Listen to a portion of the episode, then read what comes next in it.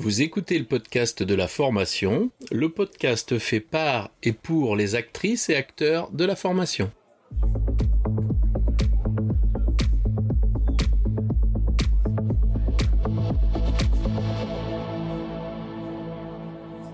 Bonjour et bienvenue.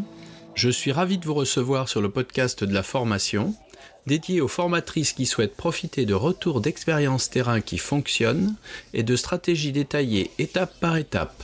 Chaque épisode vous permet de mettre en place des actions immédiates et d'obtenir des résultats efficaces et concrets. Bonjour et bienvenue sur le podcast de la formation. Je reçois aujourd'hui Nicolas. Nicolas, peux-tu te présenter? Oui, bien sûr. Euh, je vais commencer par parler de, pour me présenter, je vais commencer par parler de mes, motivations, de ce qui, de ce qui me passionne, et puis ensuite on viendra euh, tranquillement sur ce que je fais après. Euh, moi, ce qui, ce qui me passionne, il y a deux grandes choses en fait. Il y a l'apprenance, le, fait de comment on apprend, et puis la deuxième motivation que j'ai, c'est comment les, les autres eux apprennent. Moi, je me connais très bien sur la façon dont je vais apprendre. Moi, j'ai besoin de comprendre des choses puis il y a d'autres personnes qui ont euh, d'autres mécanismes. Et ce qui va euh, m'intéresser, c'est comment eux, ils vont apprendre, comment moi, je vais transmettre les choses que j'ai à transmettre. Ma passion aussi, c'est euh, mon expertise, donc j'adore transmettre cet élément-là. Et quand on, on a une passion, elle se transforme en un métier. Donc, euh, résultat, moi, je suis euh, formateur, je suis coach, euh, je suis entrepreneur aussi, puisque c'est ma troisième, quatrième entreprise, quatrième entreprise d'un format autre que auto-entrepreneur. et je réalise cette entreprise qui s'appelle Bouge ta formation maintenant avec, avec Céline, qui est ma compagne de vie aussi. Donc, elle n'est pas que ma compagne au business, pour les affaires. Et euh, on va, euh, on a développé euh, sur cette, sur ce, sur ce créneau-là, ben, notre notre aide. On est tous les deux formateurs, donc on, aide les formateurs qui débutent à se positionner.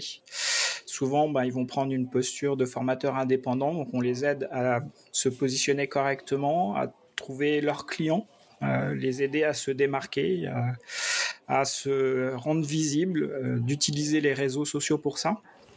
Euh, on utilise notre expérience qu'on a, euh, nous, emmagasinée avec les différentes années euh, qui ont blanchi nos cheveux l'un et l'autre. Et donc, du coup, d'amener cette, cette petite expertise. Je, sais qu'il y a d'autres, d'autres personnes qui, ont, qui, ont, qui sont peut-être plus avancées. Mais en tout cas, nous, on aide plutôt les, les formateurs débutants ou qui se lancent dans le, dans le métier.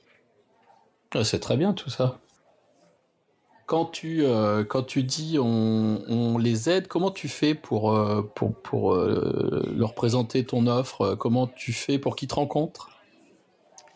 Alors nous, on a pris le parti. Alors, on, a testé plein de choses, vraiment plein de choses. nous, ce qui marche pour nous, ça ne veut pas forcément dire que ça marche aussi pour eux. nous, comme on a testé plein de choses, après, on peut les aiguiller sur d'autres d'autres éléments. Nous, ce qui marche pour nous, euh, c'est notre chaîne euh, YouTube, c'est-à-dire les vidéos. Et puis on fait, euh, on va, on a un groupe et pour lequel on invite les gens à venir sur le groupe puis on partage des moments avec eux en live sur des sujets aussi variés que la création de formations mais aussi bah, la commercialisation de ces formations, ou quand on est vraiment indépendant, mais euh, et, qu'on a encore peur, qu'on ait euh, a encore cet esprit euh, un peu salariat et qu'on cherche à se sécuriser, ben on va les, aider à trouver des stratégies pour qu'ils puissent faire de la sous-traitance, mais sécurisée, c'est-à-dire être dans un cadre où ils vont trouver des partenaires qui vont les faire, qui vont les alimenter en, en, animation. Et puis eux, ils auront juste besoin de, de, former. Et donc, ils n'ont pas euh, cet aspect commercialisation qu'on pourrait rencontrer, euh, comme dans des centres de formation, par exemple, ou des, euh, formateurs indépendants un peu plus avancés qui commercialisent eux-mêmes leur formation, ou ils font de la formation publique. Les gens viennent en salle ou en classe virtuelle dans certains cas, voire du e-learning. Et là, eux, ils font de, ils font tout de bout en bout, en fait. Et ce qui est assez intéressant, c'est quand on fait les deux. C'est-à-dire que quand on, on est euh, plutôt en sous-traitance et puis qu'on est en, en, commercialisation, en fait, on utilise les mêmes techniques pour se rendre visible auprès, des, auprès des clients. Bah, il faut qu'on puisse montrer notre expertise, montrer et rassurer les, clients potentiels qu'on peut être la bonne personne pour les aider. Et une des difficultés qu'on rencontre euh, principalement, c'est que beaucoup de formateurs euh, qui sont titrés, c'est super, ils ont une magnifique formation de formateurs, ils ont souvent les super bases euh, d'animation, de potentiellement de conception de formation, d'animation de groupe, etc. Mais dès qu'il s'agit d'aller se vendre, ben en fait, tout leur bagage bah, disparaît, euh, ils se liquifient dès qu'il s'agit de parler de, ce qu'ils font, combien ils le vendent, qu'est-ce qu'ils peuvent amener ou résoudre comme problème, etc. Et donc, on va essayer d'aller travailler avec eux sous différentes formes. ça peut être juste de la prise de conscience sur le potentiel qu'ils peuvent avoir. Donc là, ça va être plutôt un mode de coaching qu'on va réaliser. Donc, euh, libérer les peurs, euh, aller euh, reconstruire une offre, etc. Et puis après, on a pour certains où ils se disent bon, allez, il faut que j'y aille, il faut que je puisse me démarquer. Eh ben, on va aller travailler la visibilité de la personne, son offre, son adéquation avec les problèmes qu'il pourrait résoudre, et que les gens pour lesquels ils disent ben, moi, je suis en train de chercher une solution et euh, bah, quel est le formateur qui va m'aider à m'apporter le savoir ou le savoir-faire qui va me permettre de résoudre ce problème? Et souvent, la difficulté qu'on va euh, rencontrer derrière cette peur de se vendre, bah, c'est encore plus de se dire, bah, si je me spécialise dans un domaine bien précis, alors euh, j'adore utiliser les exemples du type formateur Excel, formateur de langue, parce que ce sont quand même une majorité de formateurs qui sont sur le, sur le terrain. Et ben, quand euh, je dis moi je suis formateur Excel, bah, on a l'impression que c'est un peu le couteau suisse, il sait tout faire sur Excel. Mais est-ce qu'il va réellement, moi, m'aider euh, dans, mon, dans mon cas à moi, qui va être, bah, moi j'ai besoin de découvrir dans Excel un truc bien spécifique, parce qu'on m'a demandé, mon patron m'a demandé euh, la semaine dernière, bah, de faire un super rapport avec des données croisées sur un ensemble d'informations qui proviennent de sources extérieures.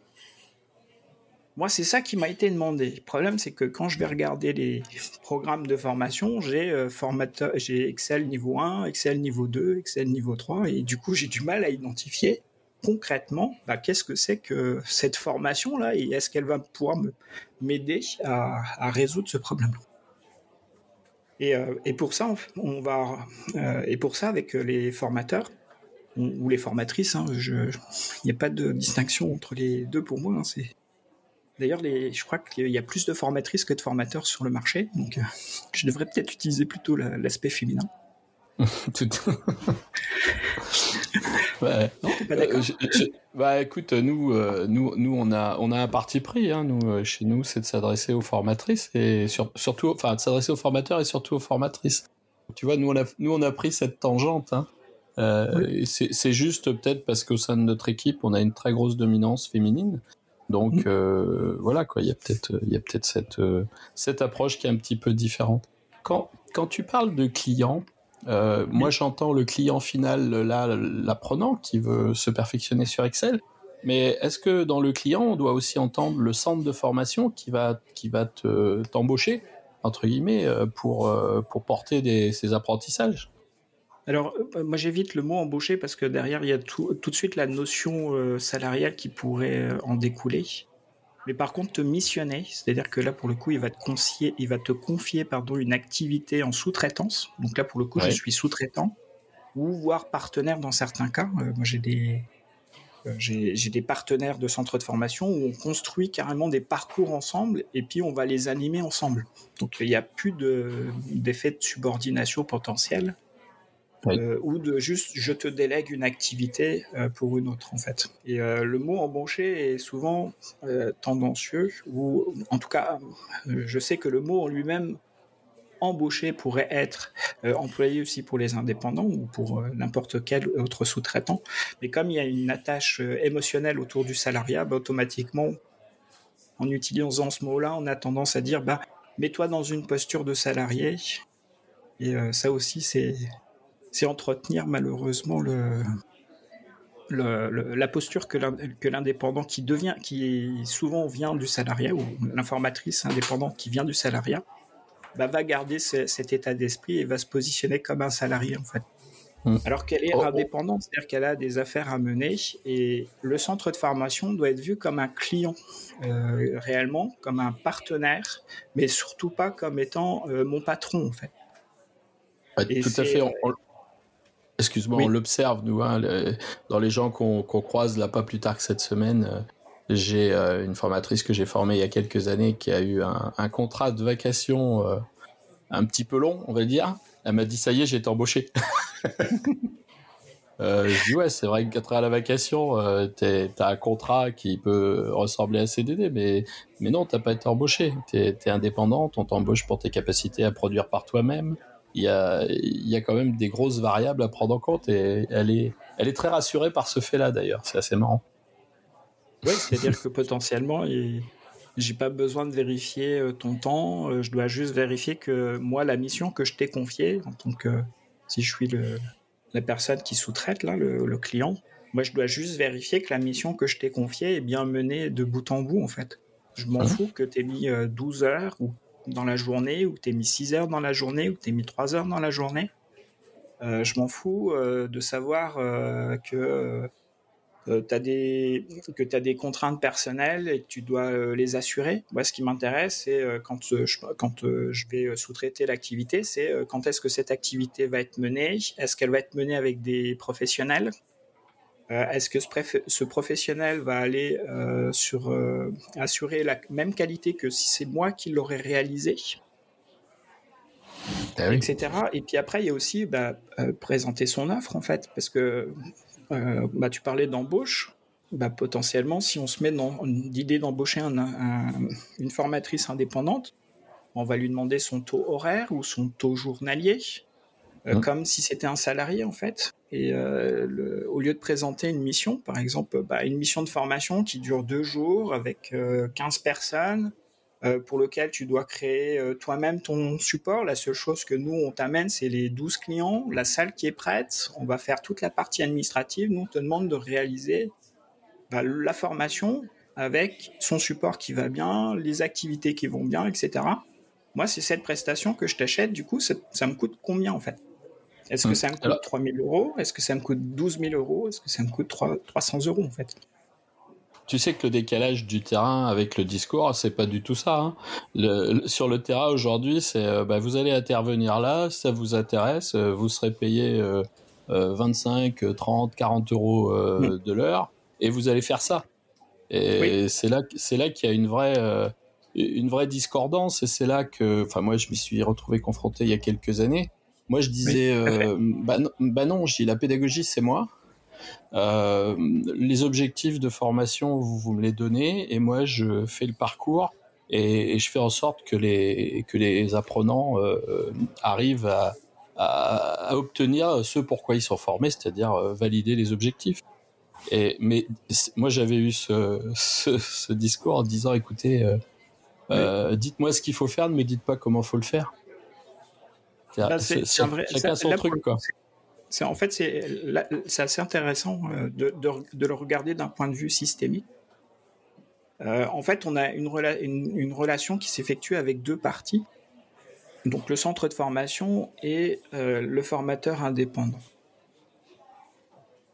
on dit à chaque fois dans le marché, ben oui, mais euh, quand je, quand moi, formateur indépendant, je veux expliquer que moi, en fait, je viens avec un truc tout packagé et que ce truc tout packagé, ben ça a un coût euh, et que ça apporte des bénéfices, car, que ça répond à des résultats, que ça, euh, ça peut couvrir un ensemble d'attentes ou de désirs pour les apprenants. Moi, je fais tout ce package là, ça a un coût.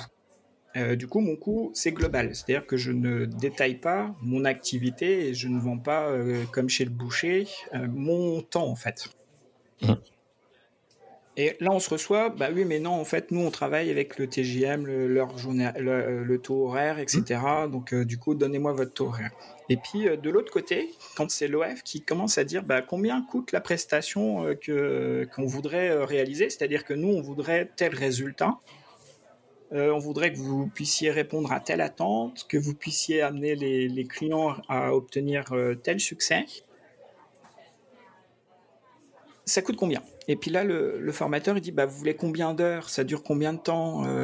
Moi, c'est 40 euros de l'heure, en fait. Et puis, résultat, on se retrouve dans une boucle où, en fait, on a un cercle vicieux qui se crée, c'est-à-dire qu'on crée dans le marché une posture qui amène à penser que la personne est un salarié qui vend son temps. En fait, le formateur indépendant devient comme un salarié, un, salarié avec un contrat un peu différent, et du coup, il vend son temps.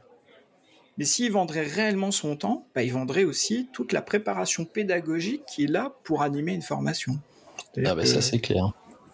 Et là, tout d'un coup, ben, ça, va, ça va vite euh, euh, changer de rapport, en fait. Parce que là, euh, on n'est plus en train de parler de 8 heures de, formation, ou 12 heures de formation, ou, 36 heures de formation. On est en train de parler d'un aspect pédagogique qui va peut-être un travail pédagogique, construction pédagogique avec l'échelle qu'on va mettre en place, avec toutes les activités qui sont nécessaires, etc. Ben, ça, c'est peut-être plus, d'une centaine d'heures. Et puis euh, on va euh, animer. Et puis derrière on va faire les évaluations parce qu'on a besoin euh, des évaluations d'entrée mais aussi des évaluations de sortie. Et pas que dire est-ce que tu étais content de venir à la formation. On doit s'assurer qu'on a bien atteint les objectifs pédagogiques. Et ça il n'y a que nous qui pouvons le savoir puisqu'on a construit le parcours en fait. Mais du coup tu vois euh, tu, disais euh, tout à l'heure, tu as ajouté tout à l'heure sur la formation, formation FPA et éventuellement la capacité de construire des parcours. Et je, crois quand, je crois quand même qu'il ne faut pas se leurrer. Euh, moi, quand je forme des FPA, je leur dis écoutez, c'est pas compliqué. soit vous prendrez ce qu'on vous donne et vous serez comme le chien sous la table, soit vous serez dans une posture où vous savez produire, construire et apporter une solution complète et à ce moment-là, vous serez audible. Ne faites pas semblant. Et euh, euh, soyez capable de produire et de discuter des process complets. Euh, moi aujourd'hui, je suis capable d'intervenir par exemple dans un centre non digitalisé avec une solution digitale autoportée qui va, qui va, qui va répondre aux attentes des apprenants, qui va venir upgrader le centre de facto. Et on a aussi la capacité d'accompagner le centre si besoin et si bah, s'il veut dans cette euh, dans cette digitalisation aussi, hein, parce que tout le monde n'est pas au même stade, quoi. Euh, oui, ça c'est clair. En plus, euh, le, mot digitalisation est souvent réduit à on va faire du e-learning en fait, mais ouais, c'est ça. mais malheureusement, cette partie numérique, l'usage du numérique est beaucoup plus multiple que juste faire du e-learning dans l'entreprise, dans l'entrepreneuriat en fait. Et on va au-delà. On parle même de parcours numérisé, donc le parcours de l'apprenant, euh, le parcours du client euh, peut être euh, amené à être digitalisé, le fonctionnement même de l'organisation peut être digitalisé dans beaucoup de cas. on hmm. voit encore trop de papier circuler. D'ailleurs, c'est peut-être aussi, dans certains bah, cas, le... Oui, pardon, excuse-moi. c'est peut-être le contexte qui, demande de, de conserver justement autant de papier. Oui, euh, alors après, on a quand même l'aspect numérique. Les PDF se stockent plutôt bien. Mm. oui, oui. Mais tu vois, par euh, exemple, je parlais des émargements. Nous, aujourd'hui, on utilise des, des outils d'émargement euh, distanciés. Les trois quarts des centres dans lesquels j'interviens, ils n'ont pas ça. Ils n'ont pas cette, cet outil. Alors, qu'ils ont, qu'ils ont intégré, alors pour des raisons différentes, le fait qu'on peut travailler en distanciel. Voilà. C'est, je crois. Et là, la dernière que j'ai eue l'autre jour, c'était, bah, du coup, comme il va falloir faire des économies de chauffage, ça va être bien. Euh, ouais, c'est bien sûr que ça va être super bien, mais euh, euh, est-ce que c'est adapté à l'apprentissage et aux gens qu'on va former? C'est juste ça la question qu'il faut se poser, parce que moi, moi, présentiel, distanciel, blended, c'est des modalités, on s'adapte, mais c'est pas nous qui devons nous adapter. Il faut que la modalité soit adaptée à celui qui apprend. Et, là, et, là, et là, il y a encore un peu de taf à faire. Je J'en ai bien vu avec le Covid. Hein. Ouais, bah oui. Je voulais te poser une question. Euh, tu vois, on, évoque, euh, on évoque assez souvent l'intervention du formateur euh, en centre de formation. Et, et, quid de sa préparation pour intervenir en entreprise, carrément en entreprise? Tu as, tu as des, des retours, toi, là-dessus? C'est-à-dire qu'il vend ses prestations en entreprise Ouais, tout à fait, directement en entreprise. Parce que je vois, moi, par exemple, aujourd'hui, j'ai beaucoup plus de demandes d'entreprises euh, euh, de faire des intras euh, sur des domaines très précis. Tu vois, Après, ça va dépendre de la taille. Ouais, ta spécificité d'Excel. Ouais, ta spécificité d'Excel tout à l'heure m'y faisait penser. Sur l'entreprise, moi j'en ai une la semaine dernière, elle m'a dit c'est sympa ce qu'ils nous proposent là dans le centre, mais c'est des génériques, il m'a dit le gars. Il m'a dit nous le lundi matin on sait toujours pas faire. oui, c'est normal, ils ont acheté une formation sur catalogue. Euh, après, ça va dépendre de la taille de l'entreprise. Euh, par exemple, ça, on, va rencontrer ce cas-là essentiellement sur des grandes structures ou des moyennes structures, en fait. C'est-à-dire que les, les, euh, ils ont un processus d'achat ou un processus RH qui va, qui va amener une normalisation sur l'achat de la formation. Et du coup, pour pouvoir comparer au travers de différents devis le, la prestation, parce que là, on parle bien de prestation qui va être réalisée, oui. et eh ben euh, t'as pas le choix en fait. Ils prennent quelque chose sur catalogue, ils regardent trois, quatre euh, entre euh, centres. Généralement c'est des centres, c'est rarement des indépendants qui arrivent directement. Hein. S'ils y arrivent directement, souvent ils viennent par une autre euh, un autre, canal. Hmm. Un autre canal, ouais, euh, exactement. Par, par, le conseil, par le coaching, par peut-être de l'assistance, la, de l'assistance technique et euh, ils se rendent compte qu'il y a un besoin de former des gens par rapport à un, métier qui évolue, par rapport à, bah, on parlait de digitalisation, mais c'est l'exemple classique, on a euh, des nouveaux processus qui arrivent dans l'entreprise. Celle-ci, ben, elle s'outille euh, numériquement et du coup, elle est obligée de former et, par conséquent, elle est obligée de former ben, ses, ses, collaborateurs. Et le métier de formation, on le voit quotidiennement bah, c'est pas un métier où on, fait juste passer des slides et puis euh, de raconter la vie de, l'applicatif et puis euh, se dire bon bah voilà c'est fait hein, euh, j'ai passé mes, mes 159 slides là qui a expliqué chaque partie de l'applicatif. Ouais c'est cool ça. processus métier et puis voilà c'est fini ça donne envie ouais ben c'est ce qui se passe encore dans beaucoup d'endroits en fait malheureusement je sais et, on l'observe moi, j'ai encore observé ce matin, en fait. Hein. ça a été assez incroyable. Et, euh, euh, là où ça a été encore plus incroyable, c'est que la, partie pratique, il y a eu une partie pratique d'un groupe de huit personnes, euh, c'est résumé par une personne qui manipulait devant les, les sept autres et les autres regardaient seulement, en fait. C'est bon, ça là tu te dis bon la journée elle va être longue. Mmh, c'est ça, c'est ce qu'ils se disent aussi, tu sais. oui, c'est ce qu'ils se sont dit aussi en off et ils étaient franchement pas contents de la formation. Je les comprends. Euh, je, voilà, y, il y a des manques qui peuvent arriver. Euh, là, on n'est plus sur de la commercialisation, hein, c'est carrément la compétence du formateur ou du, la façon dont on a abordé la formation. Alors, ça peut être des formateurs internes, euh, euh, parce que souvent, si on oublie, il y a une part, dans certaines structures, ils ont des formateurs internes, dans d'autres structures, non, ils font appel qu'à des, externes. Oui, oui, là, on est ben, c'est, le mécanisme d'achat qui fait euh, la différence. Et souvent, quand on a des formations qui sont un peu plus, qui sont plus engageantes pour l'apprenant, qui le font beaucoup plus rentrer dans ben, ce qu'il va être capable de faire à l'issue de la formation, euh, ce qui va pouvoir euh, réellement mettre en application demain, et eh ben souvent on se rend compte que ces formations-là ont un coût un peu plus élevé et du coup elles sont moins souvent prises. Et on, euh, oui, mais tu, vois, c'est cette confrontation. Moi, il n'y a pas très longtemps, bon, on a des entreprises industrielles là autour de nous. Ils ont un besoin de formation. Moi, je vais rencontrer le responsable production. Le responsable production m'explique pour faire rapide voilà, j'ai une ancienne machine, là, il y en a une nouvelle qui arrive. Il y a des variables entre l'utilisation de l'ancienne et de la nouvelle. Euh, on voudrait former rapidement les gens euh, sous trois semaines euh, aux nouvelles compétences de la nouvelle machine.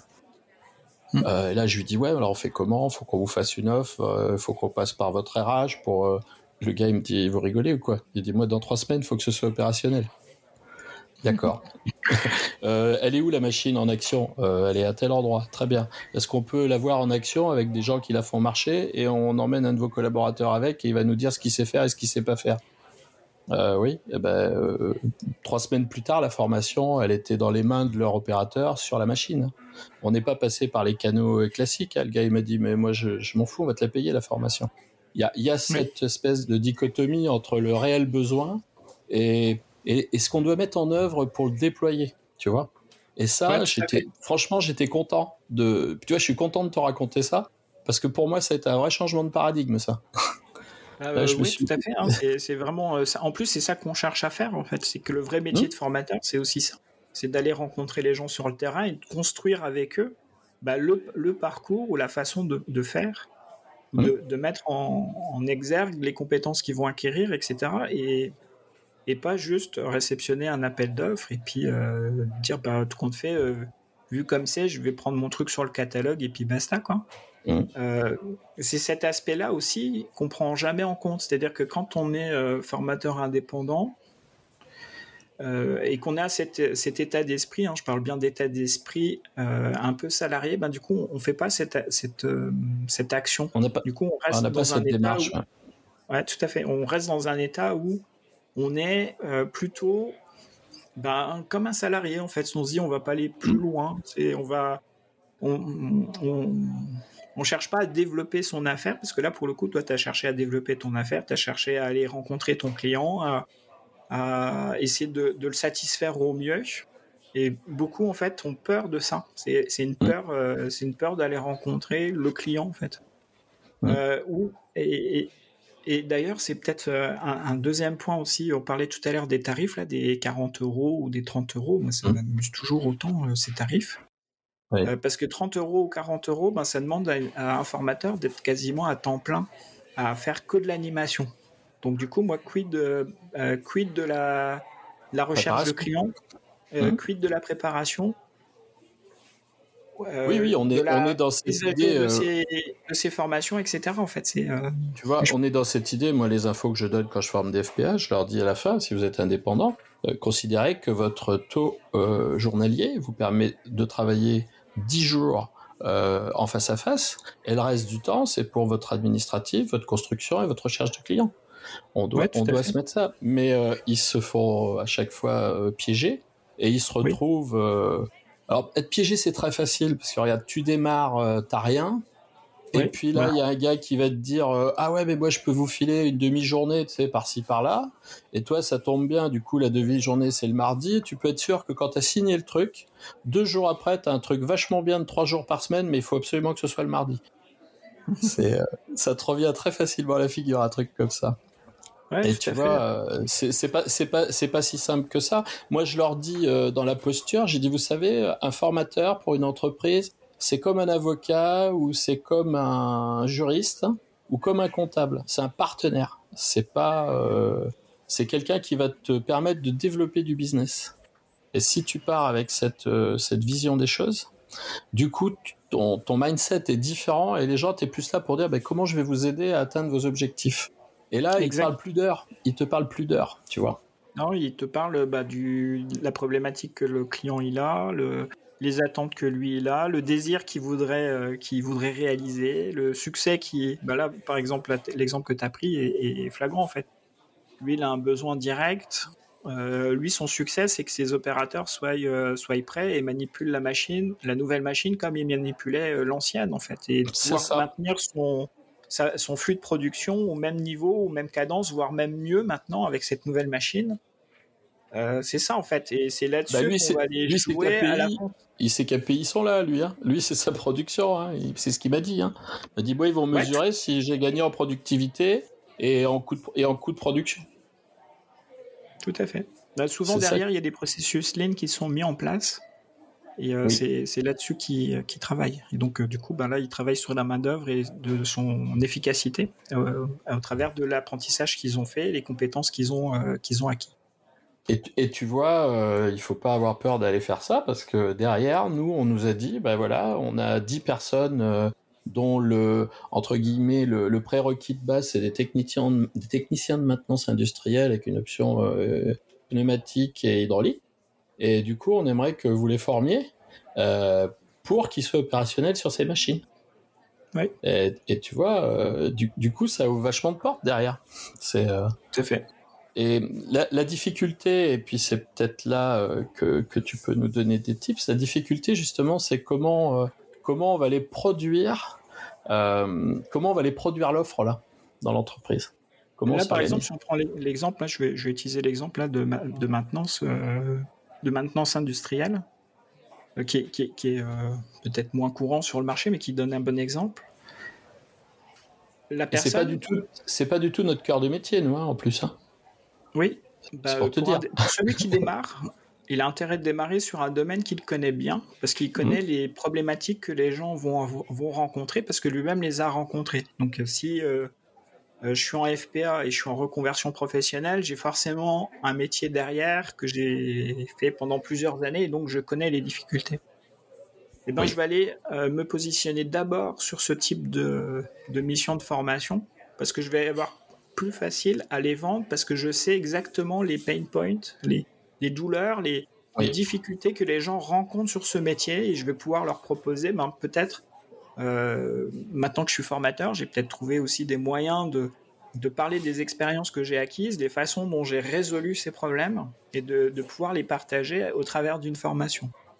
Et là, en partant de là, bah, ça va être beaucoup plus facile d'aller commercialiser, de parler. Et je sais que en disant ça, les gens ils vont se dire oui, mais euh, je vais me limiter en fait. Bah, dans un premier temps, oui, mais il vaut mieux se limiter à un domaine très précis pour lequel on est capable de parler d'une façon très très simple euh, et que ça parle à notre client pour qu'il puisse nous acheter. Lui, il va nous entendre que d'essayer de baragouiner un truc pour essayer de toucher tout le monde et au final on ne touche personne. Donc euh, on n'est pas audible, oui.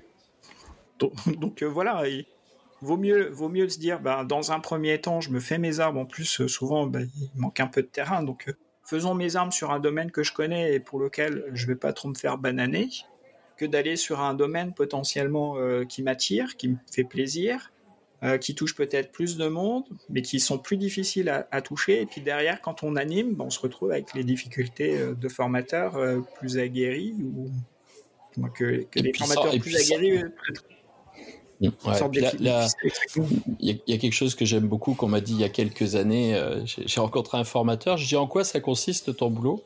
Il m'a dit moi je leur apprends ce qui est pas écrit dans le livre. Ah j'ai bien aimé ça moi. il est il, est dans cette dimension. Bah ouais le pratico-pratique. Tu sais euh, euh, la théorie c'est une chose, la réalité c'en est une autre.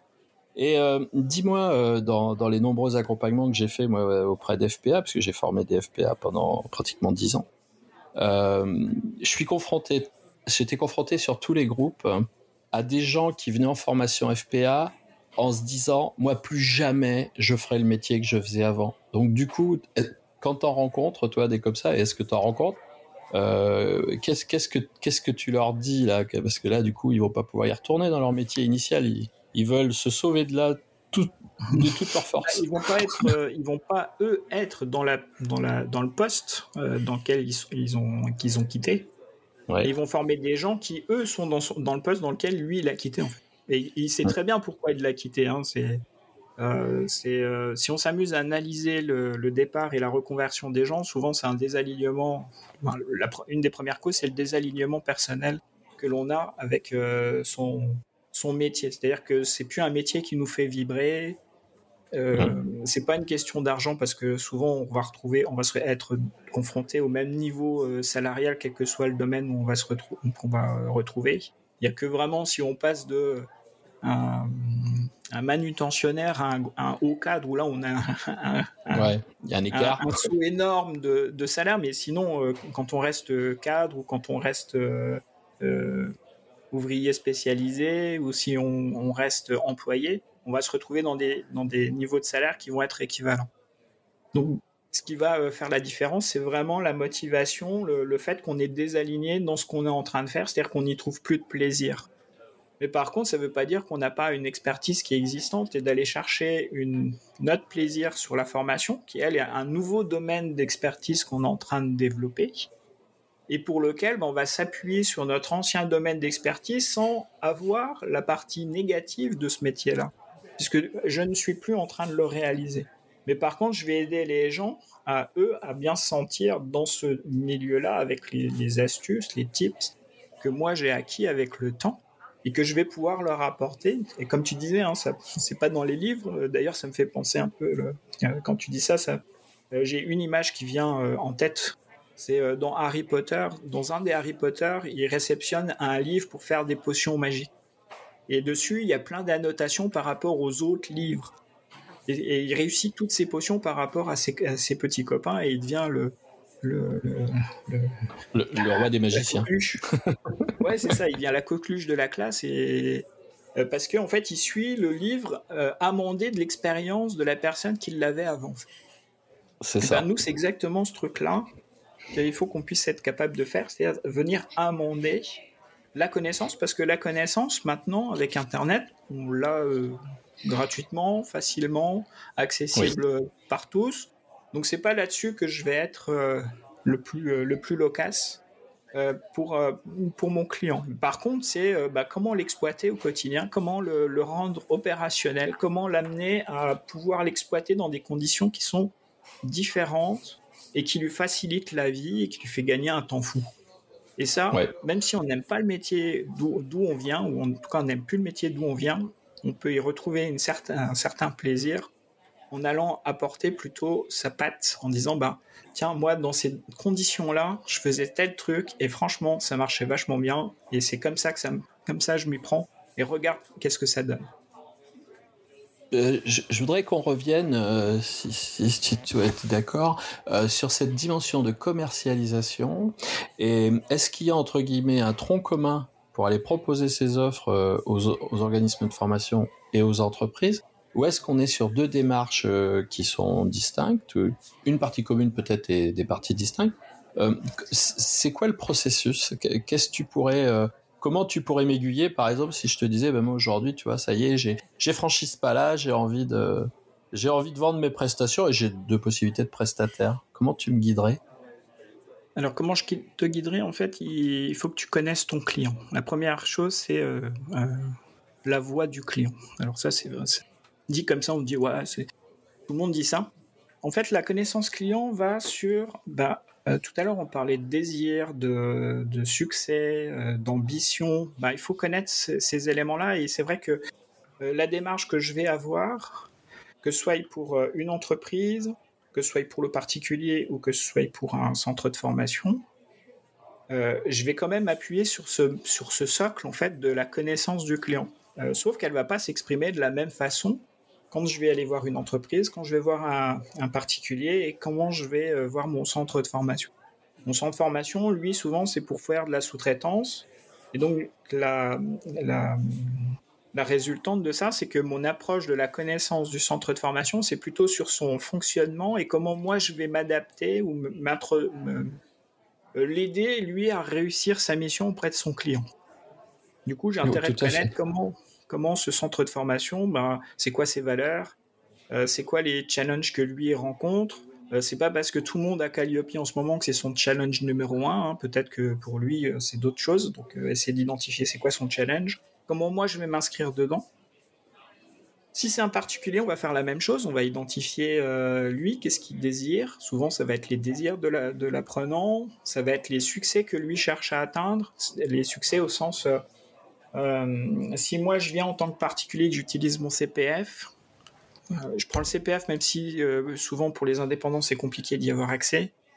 Mais en tout cas, ça, illustre bien. Bah, c'est que je cherche moi à résoudre quelque chose et je cherche une solution pour le résoudre. Donc ça peut être un problème personnel, ça peut être un problème dans l'entreprise et l'entreprise ne prendra pas en charge, mais je le prends moi sur mon sur mon temps. personnel. je, mon, emploi, et mon argent éventuellement. et mon argent euh, éventuellement, donc euh, mon employabilité. Euh, il y a des formations qui ne qui, sont pas prises en charge. là dernièrement, je prends le cas de Céline, elle a suivi une formation pour éduquer son chien.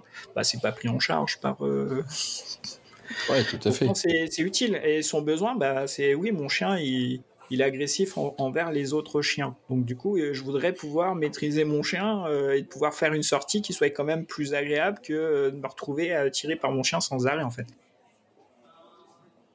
Donc ça, c'est son désir et, la solution qu'elle cherche, c'est euh, comment moi je vais faire pour que pour avoir une, une, balade tranquille en fait. Donc ça, c'est vraiment important de, savoir, de connaître ça. Et puis après, les entreprises, c'est la même chose. Toi, tu as été les voir physiquement pour, pour les rencontrer, pour identifier c'est quoi le problème. Alors ça se trouve, ils te connaissaient déjà, tu avais une certaine notoriété et ils sont venus te voir. Et donc c'est pas tout à fait pareil que quand on est inconnu entre guillemets des bataillons, il faut qu'on se fasse connaître et du coup on va avoir plutôt une démarche. Une fois qu'on a identifié euh, les, clients ou les problèmes des clients, etc.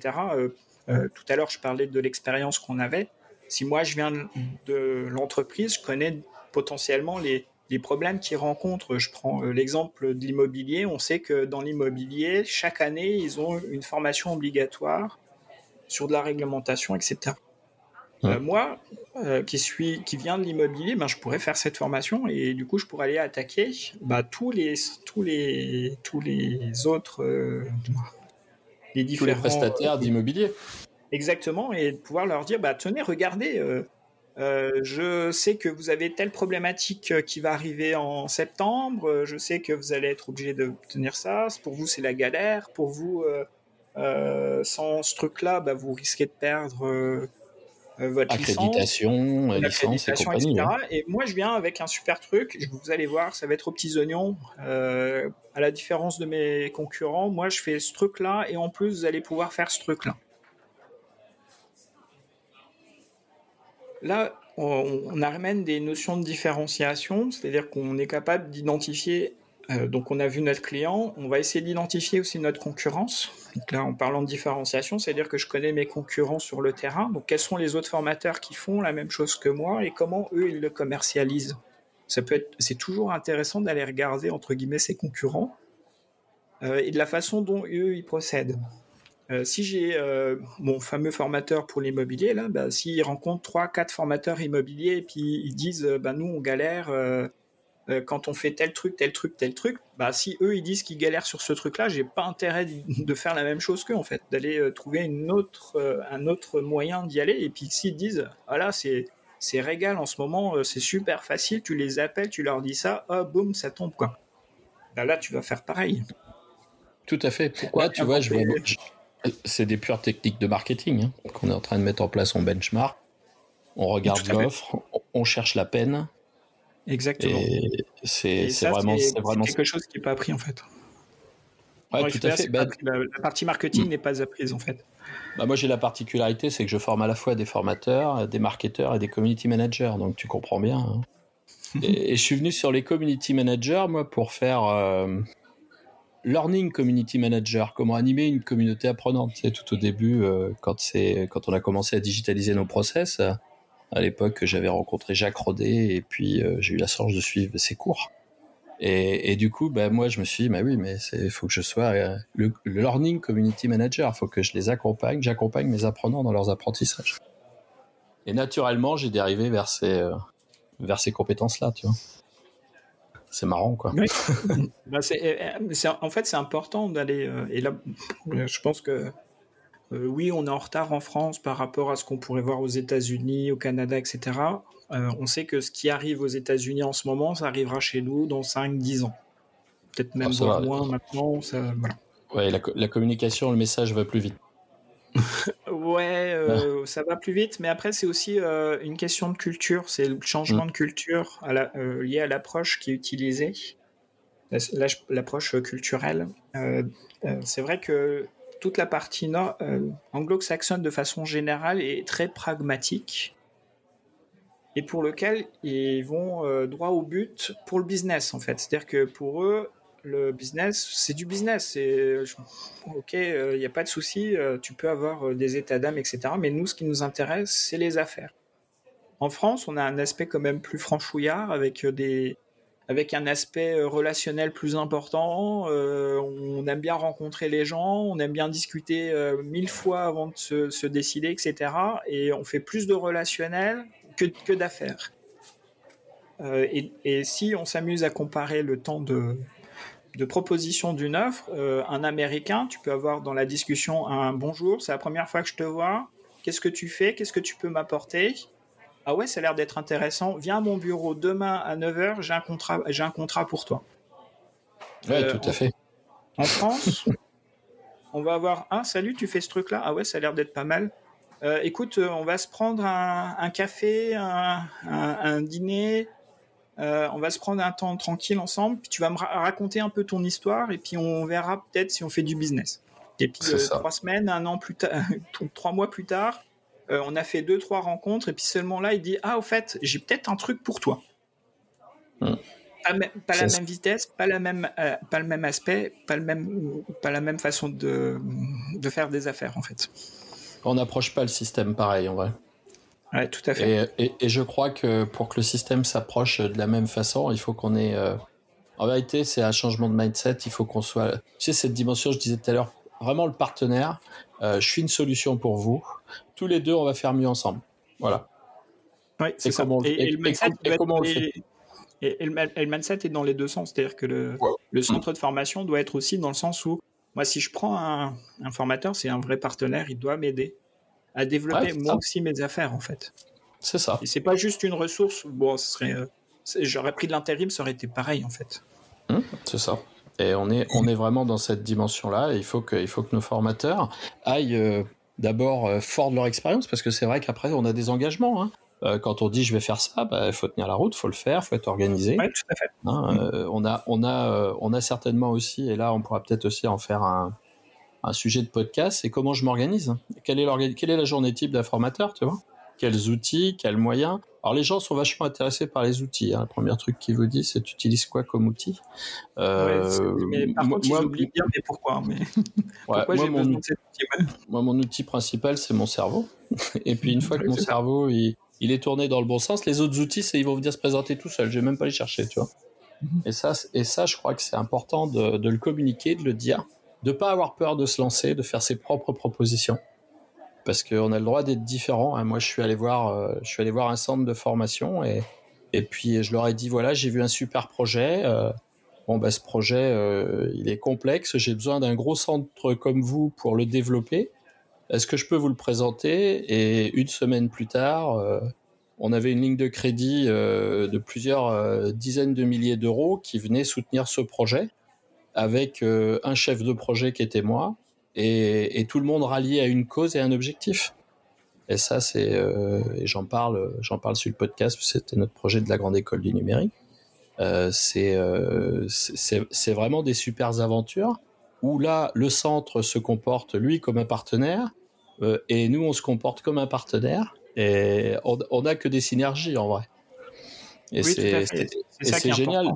Ouais, et c'est génial parce que, bah, tu vois, par exemple, euh, bah, moi, en, tout seul, c'était compliqué pour moi d'aller, euh, d'être crédible auprès des gros institutionnels. Nous, c'est des, des, budgets sur la politique de la ville. pour, pour la structure support, rencontrer la préfecture, c'est quelque chose de normal, naturel. Et euh, permettre de venir leur raconter ce projet-là, bah c'est c'est démarrer, puis les gens comprennent hein, les choses et ils adhèrent, et puis euh, et puis on construit, on construit un copil en intégrant aussi les partenaires, hein, c'est important, hein, parce que on a on, a la tête dans le guidon, il faut que les autres voient aussi, il faut pas avoir peur, faut pas avoir peur de produire, faut pas avoir peur de se tromper, faut oser dire qu'on se trompe, hein, ça ça pose pas de problème. Hein, des fois c'est ça qui est difficile à dire. Si je me suis trompé, on, était, euh, on était dans une éducation où, l'erreur n'est euh, pas toujours permise, en fait. Bien sûr, bien sûr. Et euh, moi, un jour, la préfète m'avait demandé comment, comment je m'y prenais. Je lui ai dit, vous savez, je construis un avion en plein vol. Hein. Il y a des moments, on n'est pas fiers. Hein. je vous le dis, moi. mais, mais on quitte pas, on est à bord, quoi. On est à bord, et puis c'est là qu'après se crée se créent ces synergies entre le groupe d'apprenants, le groupe de formateurs, où les gens concourent au même résultat et tout le monde fait des pas l'un vers l'autre. Et puis dans cette espèce de co-construction, euh, il y a des choses magnifiques en termes d'apprentissage. Toi qui j'aime l'apprenance, tu, tu vois des choses extraordinaires. C'est vraiment, c'est vraiment génial ça, à observer. Malheureux, malheureusement, c'est pas la généralité euh, pour l'instant. Non, Comme tu dis, euh, c'est un état d'esprit. Et, et, au travers de cet état d'esprit, pour, pour moi, qu'on aille offrir un service, une offre, une formation, un parcours pour des gens, en fait, c'est un état d'esprit et souvent, il y a une partie de la... Euh, je vais être méchant euh, pour une partie des formateurs, mais je pense qu'ils sont pas faits pour être indépendants, c'est-à-dire qu'ils seraient très bien dans une structure. Mmh, bien sûr. Et c'est OK pour ça, en fait. il faut qu'ils acceptent que oui, de temps en temps, ils peuvent être juste salariés avec, euh, et c'est OK avec ça. Et il y en a d'autres qui ont besoin d'exprimer plus euh, que juste l'animation et d'aller construire des choses. Euh, et c'est cet aspect entrepreneurial. On est formateur indépendant, on est entrepreneur. On entreprend. On a, on a, nous, tu vois, observé dans, dans nos équipes, puisque moi j'ai monté des équipes de formateurs qui, qui, sont sur le terrain tous les jours, hein, avec qui je travaille, on partage on partage tous les jours. Ils me le disent. Hein. Ils me disent, mais nous, tout seul, on n'aurait jamais osé. Et moi, je leur dis, ben, aujourd'hui, vous faites des choses. Euh, moi, tout seul, je les aurais jamais réussi. c'est vraiment ça le truc. On a, vous nous amenez à chaque fois euh, cette capacité d'être vous-même. Euh, moi, je leur dis tous les jours, vous êtes surprenants, quoi. C'est génial ça. et même eux se surprennent, tu sais, se dire, mais je savais pas que je pouvais faire un truc comme ça toute seule. si si, tu peux. Bah oui, mais après, tu te dis ouais, mais du coup, mais c'est que je suis pas toute seule. Hein, on est en équipe. Ça aussi travailler en indépendant, en étant indépendant, travailler en équipe, c'est un sacré, sacré challenge aussi. Ouais, tout cette, à fait. Capacité, cette capacité à co-construire, à co-élaborer. Ah, réellement, le, le, fil, c'est coopérer, collaborer, coopérer, collaborer. Cette espèce d'alternance permanente là. Et ça, c'est ce qui construit les, les, beaux parcours, les beaux parcours pour nos apprenants, parce qu'il y a aussi cette, cette dimension-là qu'il faut pas oublier. Euh, tout ce qu'on fabrique, c'est pas pour nous. Euh, on le, fait, on le fabrique. Ah, elle est superbe cette formation et une fois qu'elle est sur le terrain et les apprenants disent bah eh, bof non. C'est pourri ton truc. Putain j'ai mis tout mon cœur. Euh, moi je la trouvais géniale. Euh, franchement euh, je me l'aurais acheté. ouais. ouais.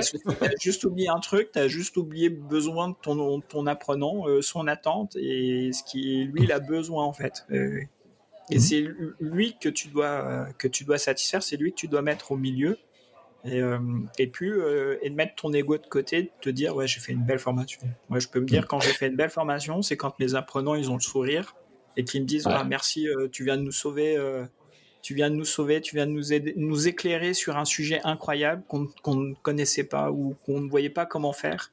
Et, et le fait de nous avoir guidés, de nous avoir montré des astuces, nous on a eu plein plein d'idées, plein de trucs, on les a mixés, on les a mis en place oui, c'est pas tout à fait ce que tu nous avais montré, mais c'est grâce à cette formation qu'on peut le faire. C'est ça. C'est ça. On a, on a euh, vraiment ça. Il y a pas très longtemps, j'accompagnais euh, une jeune, euh, une jeune formatrice. Et à la fin, à la fin, elle me dit, mais alors du coup, est-ce que c'était bien? Je dis, écoute, je vais te dire un truc. Regarde, il est 17h20, ils sont toujours là. J'ai dit, si à 15h30 ils s'étaient tous barrés, c'est que ça aurait pas été bien oui. Ouais, après, on peut avoir des apprenants qui disent pas. Euh, ouais, qui sont aussi très passifs. Ouais, ouais, qui, euh, là, disent pas là, ça va pas en fait. C'est, ils vont te le dire plus, ils vont le dire euh, indirectement trois jours après en fait, mais c'est trop tard. Toi, tu peux pas ajuster. Oui, toi, tu peux pas rajuster. Ouais, tu peux ajuster oui pour la prochaine session, mais voilà. Mais en tout cas, pour eux, c'est râpé et, et c'est dommage pour eux parce qu'on pouvait nous ajuster en fait. C'est ça. C'est pour ça aussi que de faire des petites pauses. Euh, et puis il y a énormément de non-verbal qui, qui se. Quand tu vois en face de toi des moments, enfin, tu vois que ça va pas, quoi. Quand tu vois que ça va pas, demande, demande ce qui va pas. Euh, ça va gagner du temps. Hein, quand tu sais pas. Et c'est euh, pareil. Et c'est pareil quand tu fais la commercialisation, c'est-à-dire quand tu es en train de discuter avec avec ton client et que tu, tu vois que les, les, les, arguments ou les choses que tu essayes de faire passer, ça, ça passe pas, bah, demande en fait. Et mmh, naturellement, il va, il, va, il va, répondre en fait. Il, il va pas te cacher le fait que ça va pas. Si toi tu détectes que ça va pas, il va te le dire. Non, en fait, euh, c'est pas ça. Le, qu'est-ce qui vous gêne dans mon offre Je, je vois qu'à un moment donné, là, vous avez, vous avez fait la moue, tu, tu peux leur dire hein, carrément. Ouais, et, tout à fait. et, puis, et, puis là, ils te le disent, hein, ils te le disent. Ça, c'est des, euh, ça fait partie des découvertes de la vente. Hein. là, on est dans un autre métier. On est dans un autre métier. On est dans la vente là. Ouais, tout à fait. mais pour moi, il y, a, une similitude qui s'effectue entre quand je découvre mes apprenants et la façon dont ils vont euh, euh, découvrir la formation, la suivre, la, euh, la, faire vivre, se l'approprier, et puis le fait d'amener son client à acheter ta formation ou, ton, ou ton offre dans sa globalité d'apprenance. Bah, c'est la même chose en fait, c'est que tu es, dans la même phase de, de découverte et tu as besoin moi, je pense qu'on a besoin des mêmes techniques en fait pour, euh, pour découvrir l'autre. Après, ça n'a pas une autre... ouais, non, non, mais moi je l'ai observé aussi. Tu vois, une autre similitude que je vois, moi, c'est le centre de formation qui te commande une formation pour. Et il se met entre les deux là, et en vérité, lui, il te sert de filtre, et du coup, ton, ta cible finale est moins visible, moins audible. Et du coup, il te renvoie des infos qui sont pas les informations. Donc, il faut toi que tu sois capable de le contourner. Et nous, on a la même chose quand on forme sur les métiers du digital. Quand le gars vient t'expliquer qu'il veut un site web. Et il veut le site web qui lui plaît, alors que nous, on essaie de lui vendre le site web qui va rendre service à son client eh ben c'est chaud là. on bah, a une espèce réussir à manager le chou et la chèvre en même temps et d'essayer de lui vendre bah oui tu vas avoir un joli site euh, internet et en plus tu vas voir ça va être le site que tes clients vont adorer c'est ça et puis on va se concentrer surtout sur que les clients adorent et puis si lui il aime moins bon s'il les bah vendre derrière il va tout de suite dire ah en fait ouais oui, mais elle, était bien. Elle, va te dire qu'elle était bien son idée, hein, quand même, au départ. Ouais. elle était bien son idée. Bah, très bien, c'est son idée après tout. Euh, c'est le mais nous, ça nous va bien. Hein, on est content hein, quand son idée est bien. Tant qu'il nous fait le chèque à la finale, qui nous, qui nous recommande en disant c'était génial. Euh, grâce à eux, j'ai pu réaliser mon idée. Moi, ça me va en fait. C'est cool. mon, formateur Nicolas, il a, euh, ça y est là, il vient de, il, a son expertise. Euh, euh, concrètement, quelle, ça serait quoi la première démarche, ce qu'il faut qu'il mette en œuvre pour, bah, je disais tout à l'heure, pour que moi je puisse aller vendre ma formation? Ça serait quoi le premier truc là? C'est le rendez-vous, c'est le face à face, c'est le document d'appui, c'est tout? Comment tu vois ça, toi? Alors, euh, si on prend une démarche purement marketing, euh, bah, c'est un benchmark et on peut faire un truc super simple que les gens euh, pensent jamais. pour, pour ou en tout cas l'utilise peu souvent. C'est une technique qui est peu utilisée. Poser juste une question sur les réseaux sociaux, une, une, question super simple que j'ai appris il n'y a pas, pas si longtemps que ça, malgré mes expériences produits, etc. c'est tout simple donc là, si je reprends le cas de l'immobilier, je vais prendre l'exemple de l'immobilier, mais ça marche pour tous les secteurs. Hein, il n'y a, a, pas de truc. on fait un, Forms, un Google Forms par exemple, avec juste une question. C'est quoi le défi numéro 1 sur ce domaine-là, en fait? C'est quoi le défi numéro 1 Et là, bizarrement, les gens, en anonyme, vont répondre et identifier tous les problèmes qu'ils ont. Et on va pouvoir collecter cette information pour pouvoir se dire, ah ouais, en fait, c'est tout ça qu'il faut que j'aille euh, répondre, en fait. Et à l'intérieur de cette matière qui est fournie par nos clients potentiels, ben, il y a l'argumentaire pour les convaincre, il y a euh, ce qu'ils ont besoin, ce qu'ils attendent. Euh, souvent, il y en a aussi qui expriment leur peur, leurs craintes. il y en a qui vont décrire précisément le défi qu'ils sont en train de rencontrer. Et c'est une mine d'or, en fait, pour pouvoir aller ensuite essayer de capter ben, ça peut être des mails, euh, ça peut être des numéros de téléphone, et puis d'aller commencer à aller prospecter. Et là, pour la prospection, on peut avoir euh, des techniques euh, relativement simples. Hein. Si tu es un expert et que tu traînes sur les réseaux sociaux, tu as toujours des gens qui sont peu expérimentés, qui ont un problème dans ton domaine, et tu peux déjà, ne serait-ce que répondre à la question avec ton expertise et d'aller le relancer un peu plus tard en lui disant tiens je t'ai donné ça où, est-ce que tu en es et est-ce que tu aurais besoin qu'on aille plus loin? Et du coup d'aller euh, accrocher ce client là sur ce sur ce problème là parce que tu sais qu'il a un besoin en fait. tu sais qu'il mm. a euh, qu'il a quelque chose. Peut-être qu'il n'a pas le financement mais ça c'est un temps plus tard en fait que tu vas le découvrir. Mais au moins tu sais que cette personne a un besoin et c'est elle que tu vas aller contacter. C'est pas la peine d'aller arroser euh, la terre entière en disant je suis disponible, je suis disponible, je suis disponible. Oui, ça marche, mais tu vas te retrouver comme comme on disait tout à l'heure dans le cercle vicieux qui est euh, c'est combien ton taux, euh, c'est quoi le nom de ta formation, euh, tu es prêt à te déplacer à Lille, Strasbourg, etc. Menton-Rennes. Menton-Rennes, ou en plus tu vas aller à Pau. Euh, bon, ok, euh, ça va, ça a une limite en fait. Euh, par contre, si tu identifies qu'un manager, parce que tu fais dans l'entreprise, un manager pose une question sur un problème de management et toi, tu es un spécialiste du management et que tu as déjà rencontré 12 fois des managers ayant ce problème-là, et que tu lui réponds, il y a des chances que les autres qui vont faire des réponses ou qui disent Ah, moi aussi j'ai le problème, bah, tu as déjà euh, des, clients potentiels en fait. Il suffit juste d'aller les contacter, leur offrir une partie de ton expertise gratuitement, comme euh, quand tu es dans le supermarché là et que tu vas goûter le fromage, euh, le, petit saucisson pour t'attirer. Ben, tu fais la même chose, tu fais goûter à la personne. Si elle trouve que tu as eu un impact sur ce qu'elle ce qu'elle avait comme problématique et que ça l'a aidé, il y a des chances qu'elle t'écoute. Il y a beaucoup plus de chances qu'elle t'écoute que d'essayer de dire je suis juste disponible. En fait. Ouais, tout à fait, puisqu'en gros, tu es disponible pourquoi? On n'en sait rien, mais là, tu viens de régler un problème. On est bien toujours dans la dimentique de la problématique. Tu vois, c'est marrant parce que. Exactement. Toi, tu as cette expression-là, et, moi, je leur dis euh, si vous avez une baguette magique, que vous changiez quelque chose tout de suite, ça serait quoi? Et ça mène au même résultat hein, que tu, viens de dire.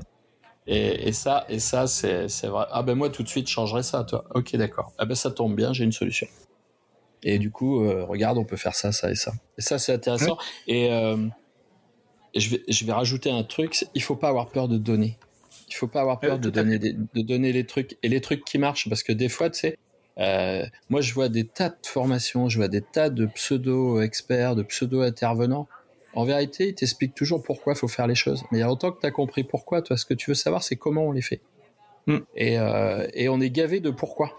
Ouais, après, c'est aussi une technique marketing pour. Euh, si toi, le, tu veux avoir le, comment, eux, ils disent il y a le pourquoi, il faut faire le pourquoi, etc. Et que tu vas leur voir comment, eux, ils vont te vendre la formation au moment où tu dis comment, en fait. Bah, bah comment, c'est facile. Vous venez, à ma, vous venez à ma formation et je vais vous montrer comment. Mais justement, c'est. Ouais, ouais, je sais, mais le piège est un peu gros là. Le piège, le piège est un petit peu gros. Vaut mieux, euh, vaut mieux. on, est euh, par défaut un formateur indépendant et plutôt un expert. c'est, mm. moins un vendeur. Il utilise moins de techniques de vente, moins de techniques de marketing, moins, moins de tout ça. Et c'est ok. Et par contre, il faut qu'il exploite son, son, expertise pour que justement ça l'aide à vendre en fait. Et son truc d'expert là, bah, c'est mm. d'aller répondre à des, à des problématiques que les gens ont en fait. Et est-ce que ça nous envoie comme très simple euh, et, même s'il donnait toute sa formation gratuitement euh, dans des postes, bah, les gens ils auraient jamais le temps d'aller regarder tous tes postes pour suivre ta formation en fait. Bien sûr. Gratuitement. Et, ils achètent ta formation parce que ça met les postes dans l'ordre.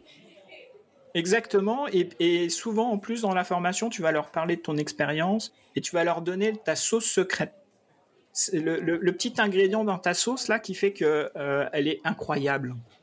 Mm. Et eh ben c'est là-dessus que tu vas euh, que tu vas teaser la personne en fait parce que tout le reste ils pourraient regarder tes concurrents et ils trouveraient à peu près la même chose. Mais si tu arrives à leur faire sentir que tu as une, un petit ingrédient secret dans ta sauce là euh, et que et que c'est ça qui va les, les attirer, et eh ben t'as gagné en fait. Ils vont venir. Ils vont venir tout simplement te, te, te voir parce que c'est toi, euh, ça aussi, c'est vraiment important. Il faut rester soi, en fait. Hein. J'ai trop vu de personnes euh, jouer un rôle euh, sur les réseaux sociaux, sur le quand ils rencontrent les les, les formés, ils, ils osent pas être soi, en fait. Mais je sais qu'on a on a peur de décevoir les gens. et c'est et je comprends. Moi-même, j'ai de temps en temps ce truc-là. Là. Mais n'empêche que si je suis tranché sur moi j'aime ce truc-là, j'aime pas ce truc-là, bah, tous ceux qui aiment le truc là, ils vont me suivre en fait. Et tous ceux qui n'aiment pas là, bah, ils vont pas me suivre et c'est ok parce que moi, je, ce qui m'intéresse, c'est les gens qui aiment, c'est pas les gens qui n'aiment pas. Et c'est la vraie vie. Ça, c'est la vraie vie. C'est pas, c'est pas une projection euh, euh, idéalisée de ce que, de l'image qu'on veut donner. Tu, tu vois, j'ai vécu ça au démarrage euh, de mon idée de podcast. Ah, j'écoutais les podcasts, fallait que ça soit super, fallait que tout soit calibré, fallait oh là là, ils étaient bons les gars, tu sais. Puis il y a des experts hein, qui font ça très bien. Et moi je me dis, j'arriverai pas à faire très bien. Et un jour, je buvais un café avec un copain qui est formateur. Et je lui disais ça, je lui exprimais. Je mais il me dit, qu'est-ce que t'attends pour le faire ton truc là? Ah ouais, mais tu comprends. Euh, peut-être j'ai pas le bon micro, euh, peut-être j'ai pas le ceci, j'ai pas le cela. Et il ah, me dit, bah, qu'est-ce que t'en as à foutre Au début, il y a personne qui l'écoute ton podcast. Fais-le, fais-toi plaisir sois toi-même, euh, reçois les gens comme t'es, là, comme on est en train de faire là au café. C'était ça la solution. Tu vois? Restez soi en fait et, c'est ok avec euh, ça. Les gens qui vous apprécient, ils, vont, ils auront tendance à vous suivre et puis ceux qui vous apprécient pas, bah vous perdez rien parce que de toute manière, à un moment ou à un autre, ils vous suivront plus. Donc euh, c'est ça. C'est euh, voilà, c'est pas une perte en elle-même, c'est aussi euh, garder une congruence sur ce qui on est et la façon. Et en plus, ça se sent quand on commercialise. Si on n'est pas soi-même, à un moment ou un autre, le client il le voit qu'on joue un jeu, qu'on n'est pas euh, tout à fait franc du collier, qu'on qu'on essaye de le brosser dans le sens du poil, etc. Bah, il y a des fois, moi j'en vois chier les clients. Hein. c'est et des fois, ça devient même mes clients. C'est assez amusant. je dis non et eux ils disent non, mais moi je pourrais jamais vous aider sur ce truc-là. Mais si, vous allez voir, on va trouver des solutions. Bah, d'accord, on va trouver des solutions. Mais moi je vous dis sur ce truc-là, en tout cas, moi je peux rien faire. C'est ça. Faut savoir dire les choses. Et, euh, eh ben, écoute, écoute euh, je, je, crois qu'on a fait bien le tour là. On a bien échangé. Il y aura encore euh, beaucoup beaucoup de choses à dire on aura encore euh, besoin de plusieurs cafés, quoi. Ouais, je crois que ça va être possible. Et tu sais qu'on l'a évoqué. On l'a évoqué aussi le fait que Céline puisse venir nous rejoindre. Hein, alors aujourd'hui, euh, malheureusement, elle pouvait pas. Elle, était, elle est elle-même avec des clients, donc. Euh, ah bah ça c'est la priorité. Hein. voilà. Et on a la chance, on est deux, donc on peut se partager de certaines tâches. c'est cool. C'est cool.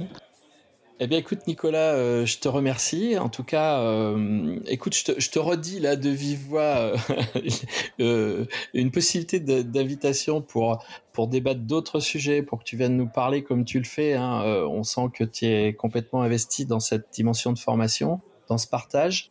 J'ai vraiment plaisir à, à t'avoir accueilli. Hein. comme je t'avais dit.